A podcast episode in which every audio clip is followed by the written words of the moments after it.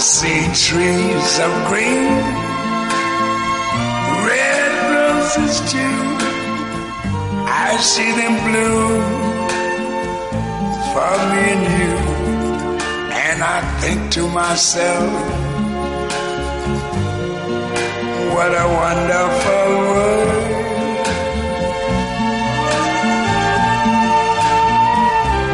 I see skies of blue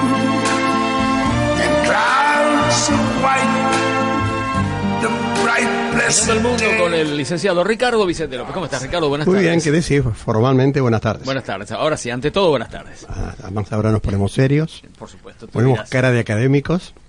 Bueno, recién hablábamos de lo que era septiembre, ¿no? Y mm, vamos a hablar de un hecho que casi es una obra del terror, el atentado a las Torres Gemelas, ¿no? Cuando yo estaba preparando esto, estaba pensando, y supongo que vos co- corroborarás, que dada tu línea editorial, de tu modo de presentar la noticia, analizarla, y nos estamos dirigiendo a un público bastante avisado respecto de todo esto, ¿no? Suponemos que sí, que la gente. Claro, hay una cosa que dice Weinfield en su programa, cuando entrevista a alguien, dice, bueno, le estamos hablando a un público que no es profesional, como promedio, pero que tiene bastante buena información y está entrenado. Alguien que te escucha los años que te viene escuchando, eh, creo que en esto está bastante abierto. O sea que viene complicadito lo de hoy, digamos. Claro. Eh, Digo porque lo que vamos a eh, leer y eh, explicar un poco es difícil de, de- de digerir, ¿no? Porque fue muy, muy monstruoso.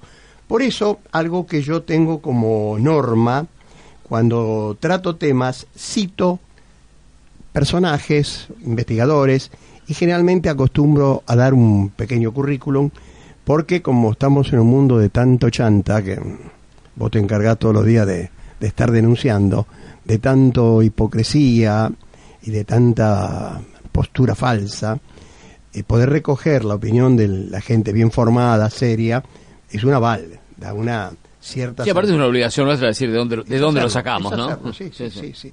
Y algo que yo siempre he pensado las veces que he tenido oportunidad de trabajar en medios es que mm, yo he hecho toda mi formación en la escuela pública, en la el secundario público, en la universidad pública y recuerdo que cuando hablábamos con Claudia Lenini, por ejemplo, yo le decía, esto te estoy hablando a principios de los 90, que esta universidad está encerrada y no saca para afuera las cosas que sabe, ¿no? Entonces me- yo siempre me tomé como una obligación de devolver a la gente todo lo que yo había recibido gratis. Bien, el problema de las torres es realmente un problema serio, dificultoso, y para poder empezar, tomé un pequeño párrafo de cómo presenta Wikipedia la- una versión sintética del informe oficial de la Casa Blanca. Dice, los atentados del 11 de septiembre de 2001 fueron una serie de atentados terroristas suicidas, según la versión oficial, por miembros de la red yihadista Al-Qaeda, mediante el secuestro de aviones de línea para ser impactados contra varios objetivos. Los atentados fueron atribuidos a 19 miembros de la red Al-Qaeda, dividido en cuatro grupos de secuestradores, cada uno de ellos con un terrorista piloto que se encargaría de pilotear el avión. Los aviones de los vuelos de American Airlines y United Airlines fueron los primeros en ser secuestrados, siendo ambos los que impactaron contra las Torres Gemelas. Bien. Hay un tercer y cuarto avión. El tercero es el que se supone que impactó en el Pentágono. De esto lo vamos a ver eh, inmediatamente. Y el cuarto cayó apar- aparentemente en un campo en Pensilvania eh, y aterrizado eh, forzosamente por una pelea arriba que pasó, ¿no? Bien. Digo, vamos a aceptar hasta ahí la versión oficial. Entonces, vamos a recurrir a un intelectual francés, fundador y presidente de la red Voltaire y de la conferencia Axis for Peace, que se llama Thierry Meissan. Es un especialista en política internacional y sus artículos se, se publican en la prensa árabe, latinoamericana y rusa. La última obra publicada en español se llama La Gran Impostura 2, Manipulación y Desinformación de los Medios de Comunicación. Lo interesante es que pocos meses después del atentado, la Liga Árabe, este, este muchacho es francés, pero creo que es de origen libanés. Digo, muchachos, muchacho como los de Mm, antes. sí, ¿no? un muchacho. Muchacho, no entremos en detalle. Muchacho como uno. Bueno, fue invitado a dar una charla en Abu Dhabi, Emiratos Árabes. Y la conferencia fue organizada por Emiratos Árabes y en presencia de todo el cuerpo diplomático y de la prensa internacional. Fíjate vos el escenario donde habló Thierry Meissan. Entonces, vamos a hacer una lectura rápida, una síntesis de las cosas que él dijo. El FBI no inició nunca una investigación. No ha habido tampoco una investigación del Congreso, a pesar de la exigencia constitucional, renunció a ejercer esa función a pedido de la Casa Blanca. Buenos amigos todos, ¿no? La prensa tampoco inició una investigación conminada por la Casa Blanca a abstenerse por no perjudicar la seguridad nacional.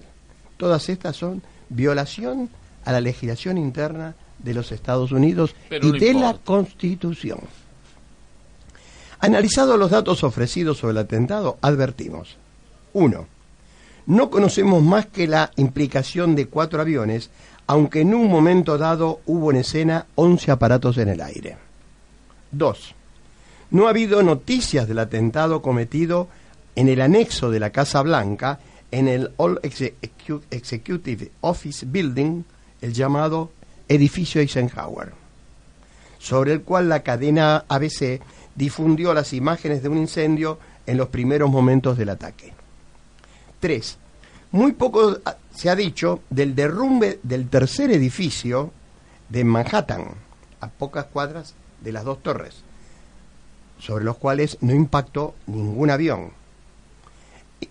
Y fue posterior, una media hora después, del impacto a ambas torres. Sin embargo, fue devorado también por el fuego antes de derrumbarse. Ese edificio albergaba la principal base secreta de la CIA en el mundo. Todo esto él lo expuso con videos y fotografías que estaban expresando. Si nos concentramos en el atentado del Pentágono, que es el que más aberrante aparece el informe de la Casa Blanca. Yo no sé si vos viste los videos de todo esto. Sí, no lo, recu- no lo recuerdo ahora en espe- específicamente, pero sí, los he visto. Dice, eh, constatamos que la versión oficial es una enorme mentira. Según el Departamento de Defensa, un Boeing 757 del que se había perdido la pista más allá de Ohio habría atravesado kilón- 500 kilómetros sin ser avistado, entrando en el espacio aéreo del Pentágono y habría tocado tierra en el césped del helipuerto. Habría impactado contra la fachada al nivel de la calzada y a la altura del primer piso, un Boeing contra una pared.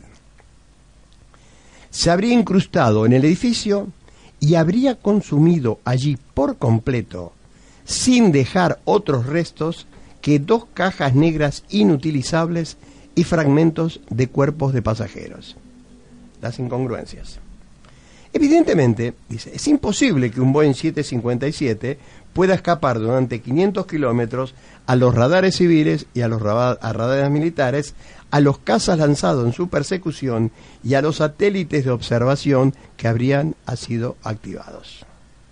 Es imposible igualmente que un Boeing 757 entre en el espacio aéreo del Pentágono sin ser destruido por las cinco baterías de misiles que protegen el edificio.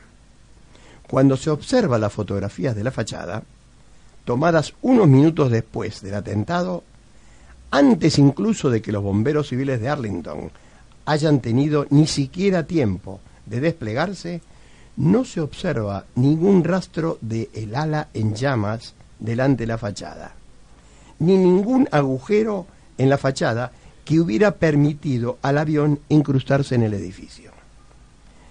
Entonces, en una reflexión final, dice Thierry Meissan, Sin miedo al ridículo, el Departamento de Defensa afirma que los reactores de acero templado se habrían volatilizado bajo el efecto del impacto sin haber dañado siquiera la fachada.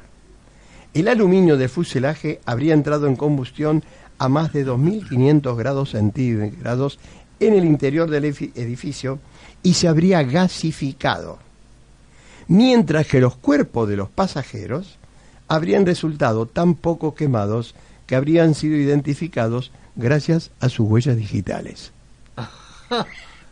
Ciencia ficción, ¿no? Ahora te un comentario porque, eh, ¿cómo se puede decir esto? En respuesta a los periodistas, en el transcurso de una rueda de prensa en el Pentágono, el jefe de los bomberos indicó que no había quedado ningún resto del voluminoso aparato, ni trozo del fuselaje ni nada parecido. Declaró que ni él ni sus hombres sabían lo que había ocurrido con el aparato. El estudio de las fotografías oficiales en la escena del atentado, tomadas y difundidos por el Departamento de Defensa, muestra que ninguna parte del Pentágono tiene señal de un impacto de un Boeing 757.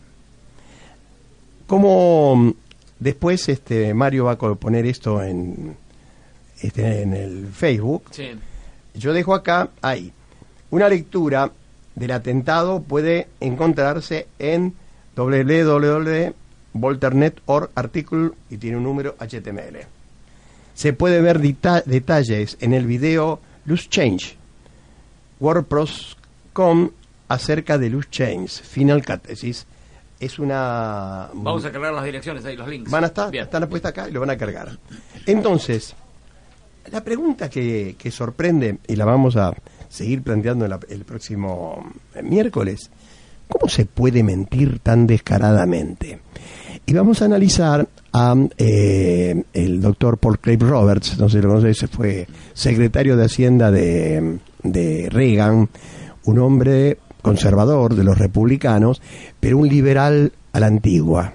No admite este tipo de cosas y estaba muy enfrentado con Bush, ¿no? Entonces hace un detalle y una explicación. ¿Cómo puede un pueblo como el americano haber digerido esto con tanta credulidad? Y él dice, porque son muy crédulos e ignorantes. Así son educados. en medio de esto, por eso yo comencé diciéndote que estas son cosas que no se pueden hablar ante un público demasiado lego o demasiado acostumbrado a la información pública, porque decís, ¿cómo? ¿Esto es cierto? Podemos decir, aunque usted no lo crea. Gracias, Ricardo. No, tenés por qué. Mirando el mundo con el licenciado Ricardo Vicente López. El próximo miércoles a las 6 de la tarde lo hará de nuevo. I see trees of green. Roses too.